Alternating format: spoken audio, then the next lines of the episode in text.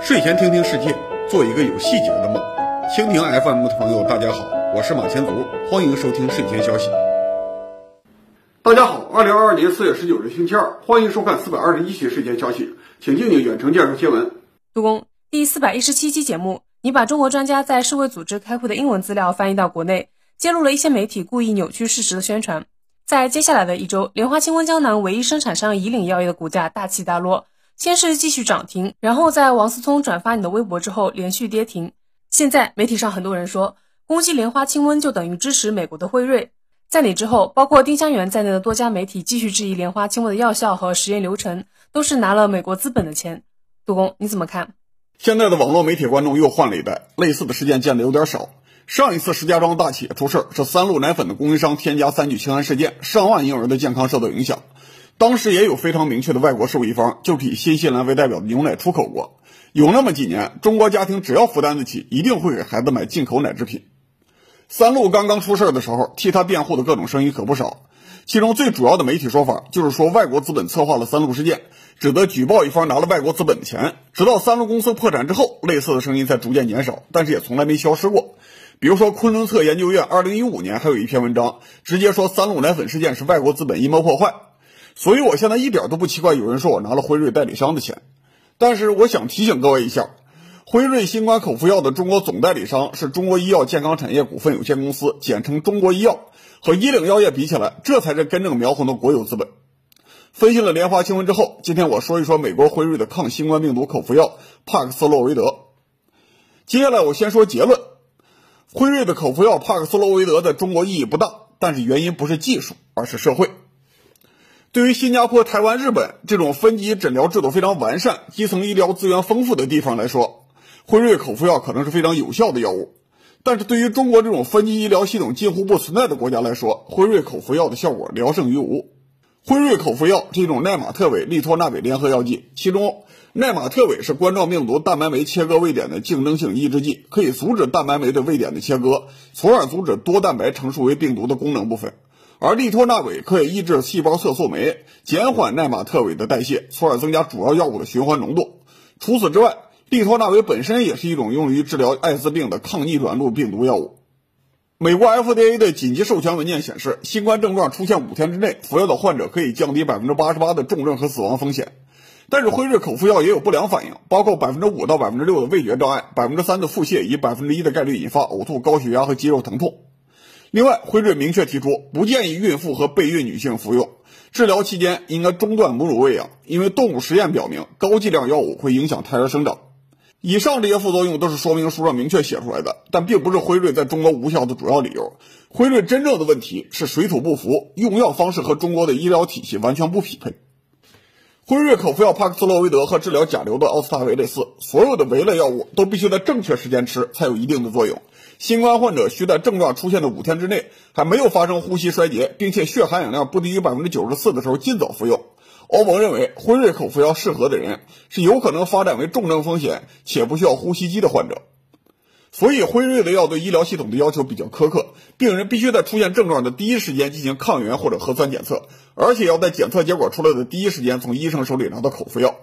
这也的确是辉瑞口服药的研发目标。在德尔塔类型病毒最多的2021年11月16日，辉瑞向 FDA 提出了紧急授权申请。当年12月22日拿到了批复。考虑到德尔塔强大的传染性和毒性，这款药在当时的针对性目的很强，减少因为感染德尔塔毒株而造成的大量住院和死亡。但是现在流行的是奥密克戎病毒，在辉瑞提出紧急授权申请之后一周才被发现和命名。和德尔塔类型相比，现在流行的奥密克戎类型重症率低，后遗症概率小，自愈速度快，而吃了辉瑞口服药还有百分之五的几率造成味觉障碍，这就造成了一个奇葩的局面：吃药的副作用导致短期后遗症的概率和感染奥密克戎本身造成短期后遗症的概率相比，并没有低到可以忽视的地步。回到公共卫生的视角，还是以新加坡举例，这是大规模感染之后受到冲击最小的国家。根据联合早报和狮城新闻统计，新加坡有接近两千个全科医生诊所，满足了百分之八十的基础医疗需求。从感冒、咳嗽这种常见小病，到糖尿病、高血压的慢性病体检和跟踪治疗，这些小诊所都可以完成。在此之上，是二十家综合诊疗所提供门诊、出院之后复查、儿童体检和疫苗注射这些复杂的服务。最后才是八家公立医院提供住院服务。新加坡规定，如果没有全科医生的转诊单，患者直接去公立医院，只能去看急诊。新加坡早就宣布自己是一个高度依赖国际贸易的城邦国家，不可能长期锁国。所以在要求全民打疫苗之后，新加坡卫生部启动了公共卫生防范诊所项目，两千个全科诊所成了新加坡核酸检测的主力军。政府为这些诊所提供了必要的防护物资、药物、疫苗，以及对医护人员进行技术培训。核酸检测阳性或者出现了急性呼吸道症状的感染者，会被全科医生强制休假五天，居家隔离。如果患者在五天内没有康复，诊所把他们转诊到大型公立医院进行进一步的诊断和评估。只有患者出现胸痛、呼吸困难和无法控制的出血的时候，才会被转送到大型公立医院急诊科住院治疗。这样的分级诊疗制度有效阻止了不需要急诊的患者挤占资源。事实证明，由于大部分打过疫苗的青壮年患者都会在五天之内自愈，所以大型公立医院的急诊资源可以集中保护缺乏疫苗保护的儿童以及身体基础较差的老人，进一步压低了新冠病毒造成的死亡率。为了加强基层的治疗能力，新加坡授权基层全科诊所的医生可以自主判断是否需要给患者开辉瑞的口服药，患者不需要跑到大医院的急诊科排队，在自己的社区第一时间就可以获得辉瑞口服药治疗。所以，新加坡在全面感染的同时，能够把死亡率控制到可承受的程度。中国显然不具备类似的条件。最近几年，中国社区医院、乡镇卫生所陆续萎缩，人才流失的趋势并没有发生逆转。哪怕在人均医疗资源最丰富的城市之一上海，社区卫生服务的门诊量也刚刚超过全市门诊量的三分之一。平时没有疫情的时候，都阻止不了普通人挤到大医院。如果发生了疫情，更不会有人去社区诊所。所有人都挤到大医院，就意味着大多数人需要排队，不能第一时间找到医生。所以，无论辉瑞口服药的效果到底怎么样，作为一种有明确副作用的处方药，普通人不可能在服药窗口期拿到它。上海进入封控状态之后，大量医护人员被抽调到前方的方舱医院，大多数的医院不再接待普通门诊。根据澎湃新闻报道，湖北的援护医疗队三十名医生、一百二十三名护士要负责照看三千八百多名患者，平均每个医生对应一百三十名患者。考虑到医生护士需要轮班休息，每个医生患者需要照管的患者会远远多于一百三十人。很明显，当前防疫模式下的医疗资源并不适合给新冠患者进行精细化的初级诊疗，没有足够的医生现场诊断，给病人开辉瑞口服药。所以，对于中国来说，吸取武汉和上海的经验教训，最重要的公共卫生短板还不是药企研发费用太低、原创药太少。而是在医保越来越普及的今天，医保部门没有足够的权威建立强制的转诊制度，不能禁止普通人随便去大医院。这在平时制造了巨大的医疗资源浪费，在疫情爆发的时候，公共卫生部门只能在挤兑和等死之间二选一。医疗资源最贵的部分不是设备，不是楼房，不是药物，而是人。在大多数行业都转入了流水线生产标准化服务的今天，医疗服务业依然是高度依赖于熟练医生、资深药剂师的手工业。如果所有人的收入上涨百分之十，医生、药剂师和药品的研发人员也不能受虐待，也应该涨百分之十。结果就是每一百个人雇佣的医生数量不会随着经济发展而增长。所以，医疗服务永远是贵的，永远是稀缺的。普通人如果不希望医疗系统崩溃，就不可能长期同时拥有公共医保和自由。新加坡的选择是剥夺普通人选择医院的自由，由医生来分配医疗资源，能保持还不错的公共医疗服务。而美国过去长期不提供政府主导的公共医疗保险，让每个人可以自由去医院，但是也要面对市场化的价格和保险费。这样也许让很多人不满意，但起码它解决了医院的经费问题，提供了一个应急时候不至于崩溃的医疗体系。中国现在想同时提供公共医保和选择医院的自由，疫情爆发的时候，就算有特效药，也不能有效发挥作用；而没有疫情的时候，日常压力也会慢慢压垮整个医疗体系。这次疫情之后，我们必须严肃考虑如何剥夺普通人急诊之外的公立医院选择权，尤其要剥夺大城市居民就近占用优质医疗资源的权利。当然，这不仅仅是立法和执法的问题，还有政府公信力的问题。公务员医保和干部病房的运行必须透明化、公开化，否则政府很难有足够的权威替普通人做医疗决策。回到辉瑞口服药的话题，三月十七日，药品专利池公布了辉瑞向全球三十五家制药厂商授权，以成本价生产帕克斯洛韦德的仿制药，无需支付专利费。供应协议涵盖了九十五个发展国家，其中中国有五家药企获得了仿制药授权。而就算是进口的原厂辉瑞口服药，在中国的售价是一个疗程两千三百元人民币，在美国是一个疗程五天收费五百三十美元，折合三千三百七十元人民币。看上去辉瑞似乎更喜欢赚美国人的钱。上个月三月十八日，有一个值得关注的水利工程完全投入使用了——四川甘孜州雅江县的雅龙江两河口水电站。西部最近几年修了几十个水电站，从数据上看，两河口电站总投资六百六十五亿，装机三百万千瓦，不算很突出。但是仅仅从景观方面看，我也提醒各位注意一下这个两河口电站。从数据来看，两河口水电站的特色是中国海拔最高的百万千瓦级水电站，比它高的水利工程没有它大，比它大的水利工程没有它高。两河口水电站竣工在海拔三千米的地方造了一个大型的人工湖，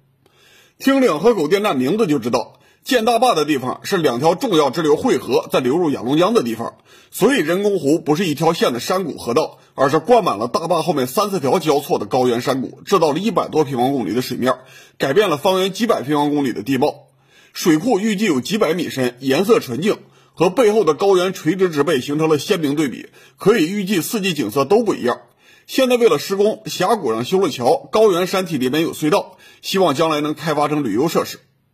在人工湖的另一侧是一个罕见的高坝，整个人工湖悬在下游峡谷上方，而且我们能看到大坝非常厚，总体积达到了四千三百万立方米，比三峡大坝使用的材料还要多。这是因为两河口水电站的主体材料不是混凝土，而是土石方。人类历史上只有一座土石方为主体的大坝比两河口电站高，苏联在塔吉克斯坦境内修的努列克大坝，三百米，超出了五米。所谓土石坝，就是用普通的土方和碎石通过填筑碾压形成坝体，靠重力顶住水压。这是历史最悠久、应用最广泛的大坝类型。但是，一般来说，山区高坝都会用混凝土，因为混凝土可以做成复杂结构，减少施工量。比如说，即将竣工的白鹤滩大坝弯成了拱形，向有水的一边突出，水压就通过混凝土传递到两边的山体。现在正在施工的双江口大坝，将来是世界最高大坝，依靠拱坝造型修到了三百一十四米高。但是我们这次介绍的两河口大坝虽然也有接近三百米的身高，但还是选择了土石材质，原因是地理环境和成本。两河口水电站位于川西北的高山上，东面到雅安的直线距离都有二百公里，只能依靠施工方自己修的一条公路对外联系。如果把几千万立方米的混凝土运到海拔三千多米的山上，成本太高了，不如直接就地炸山，修筑土石坝。土石坝大到两河口电站的级别，也不能完全靠直接就地取材，因为土石透水性很强，几百米的水压会让水流渗入坝体，逐渐形成潜流，最终破坏大坝。睡前消息一百三十六期，我们介绍了云南红石岩水电站利用地震形成的土石堰塞体作为大坝，但是红石岩项目也是在堰塞坝体上挖了一条深沟下去，灌注混凝土，在土方内部形成了一条阻止水流的防震墙，才能放心使用。两河口大坝的高度是红石岩堰塞坝的三倍以上，水压也是三倍，所以必须保证没有任何潜流通过大坝，否则大坝就会慢慢变成世界上最壮观的泥石流。建造大坝的时候，沙石都经过严格的筛选，本身的强度要高，而且还要大小搭配均匀，级配合理，接近于理论上的最大密度。最后，既然是从头修筑一座土石坝，就要在大坝内部构筑一道完全不渗水的混凝土新墙。新墙阻断了渗透水流，两侧的土石方提供了整体稳定性，一起构成了接近三百米高的挡水屏障。如果有水流渗过来，新墙要承受几百米的水压，下部承受的压强是常用液化气瓶内部压强的两倍。为了保证万无一失，两河口大坝的新墙混凝土分成了一千一百七十六层填筑，每层经过十遍的碾压。施工方不相信人类能够保证上万次施工不出问题，所以请天津大学开发了智能化无人碾压机群，用计算机随时检测碾压机的行走轨迹、车速和碾压变数、压实厚度，也减少了三千米高原需要的施工人力。另外，土石坝的强度不足以保证在内部维持一条稳定的发电通道，所以土石坝必须在旁边的山体另外开凿一条引水洞，在下游引水洞的底部设置发电机。考虑到高原地区的气候条件，两河口电站整体都建在地下，在山里面开凿了一个长二百七十六米、宽二十九米、高七十六米的地下空间，可以在地下设置一个中型火车站台了。雅江县属于横断山区，山脉是地壳板块挤压隆起的结果，内部积累了内应力，施工过程中随时可能出现岩爆和垮塌，开凿出来的岩洞也会变形。所以施工过程中到处都是传感器，稍微有不符合预期的情况，就停下来重新考虑方案，保证了施工安全。作为电站水流的出口，两河口水电站的泄洪洞是要应对每秒四千多立方米的泄洪量，半小时就能灌满一个鸟巢体育场。因为流速高，而且当地的气压比较低，水流内部很容易产生空化现象，也就是出现暂时的真空泡，然后快速被水流重新挤满。这对泄洪道的效果，相当于有无数的微型炸弹不断在水中爆炸。如果墙上稍微有空洞或者凸起，炸弹的数量和效果都会成倍放大，最终冲垮泄洪道。所以泄洪洞室内的墙面像镜子一样光滑，可以照出人影。为了达到这个目的，施工期间墙上埋设了管道，设置了传感器，实时监测混凝土的温度和湿度，随时调整喷淋时间和温度，绝对保证施工质量。两河口大坝两侧的边坡最大有一千六百米宽，最高六百八十四米。为了避免蓄水之后新增的水压导致剖开的山体变形，整个山体钉上了一点六万束锚索，每束锚索七十米长，一吨多重。隔几根锚索就有一根安装了感应器，未来能够实时监测边坡内部的地下张力，必要的时候及时补救。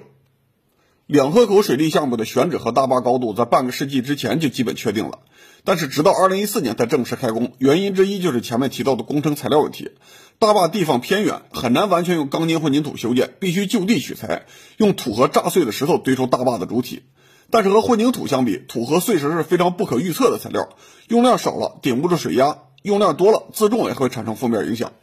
随着时间推移，土石方会变形，被劈开取材料的山体也会缓慢变形。而且在发生重大事故之前，内部变化很难产生肉眼可见的效果。如果不能及时监测变化，就算加上几倍的安全系数，人类也不太可能在地震频繁的横断山区用土石材料阻挡几百米高的水压。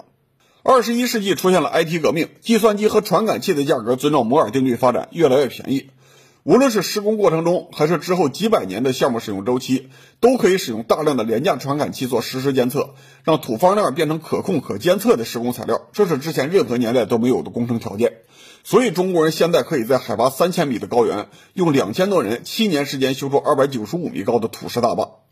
两河口电站按时投产，既证明了中国的传统工程能力，也是二十一世纪 IT 技术进步的结果。杜工，你前面说从发电规模来看。两河口水电站只有三百万千瓦的装机容量，在当今中国不算非常大的水电站。在下游有一个两千年完工的二滩水电站，装机容量都比它要大百分之十。那为什么我们要克服这么大的工程难度，到海拔三千米的地方堆一个接近三百米的高难度土石坝呢？因为中国的水电开发已经从点状开发转向了全流域开发，不再追求单个水电站的发电效率，而是要全流域协作。在满足蓄洪和航运功能的同时，保证全流域的电站稳定输出电源，还能给其他新能源提供调峰救急能力。两河口电站就是雅龙江流域水风光清洁能源基地的一个重要节点。整个长江流域有接近两亿千瓦的水电开发潜力，但是长江干流上的水利工程要顾及防洪和航运，不能全部开发，所以最近几年的长江水电开发集中在上游支流。雅龙江流域基本上都是高山峡谷，只有很少的通航需求，三千万千瓦的电力开发潜力都能用上。所以雅龙江干流规划了二十一级的水电开发方案，把潜力开发到接近百分之百，预计每年可以发电一千五百亿度。而中国用电最多的两个大城市上海和苏州，二零二一年的每年的用电量也是各有一千五百亿度多一点。考虑到雅龙江流域的能源输出都是水电清洁能源，可以说雅龙江流域全部开发之后，不用任何燃料就可以保证中国最大的城市生产生活。雅龙江水电开发是从下游向上游逐步推进的，下游的五个梯级——仅凭一级、二级、关帝二滩和桐梓林发电站已经全部建成投运，而两河口是中游梯级最上游的一级，也是中游六级第一个开工建设的水电站，标志着雅龙江开发从下游进入了中游梯级。前面介绍景观的时候提到过，两河口电站设在雅龙江几条支流汇集的地方，用很窄但是很高的土石坝挡住了水流，同时在三四条高山峡谷蓄水，库容量达到了一百零八亿立方米。所以两河口项目是雅龙江流域调节性能最好的水电站。四川占了全国水电装机容量的百分之二十三，大多数是径流式电站，枯水期发电能力差，汛期缺库容，只能浪费水。两河口电站的高坝建成之后，除了自身发电，还可以调节水量，稳定输水，减少下游径流电站的浪费水量。预计雅龙江、金沙江下游以及长江干流电站每年可以因此增加三百四十二亿度电，相当于两河口自身发电量的三倍还多。与雅龙江情况类似的流域还有大渡河、乌江和长江的上游金沙江，其中大渡河流域可开发的水能有两千三百五十万千瓦，也规划了三库二十二级水电开发方案。其中正在建设的双江口水电站大坝高三百一十五米，即将成为新的世界第一高坝，可以给长江全流域提供稳定的流量。预计乌江和金沙江也会有类似的高坝电站，两河口的经验将来会用到很多地方。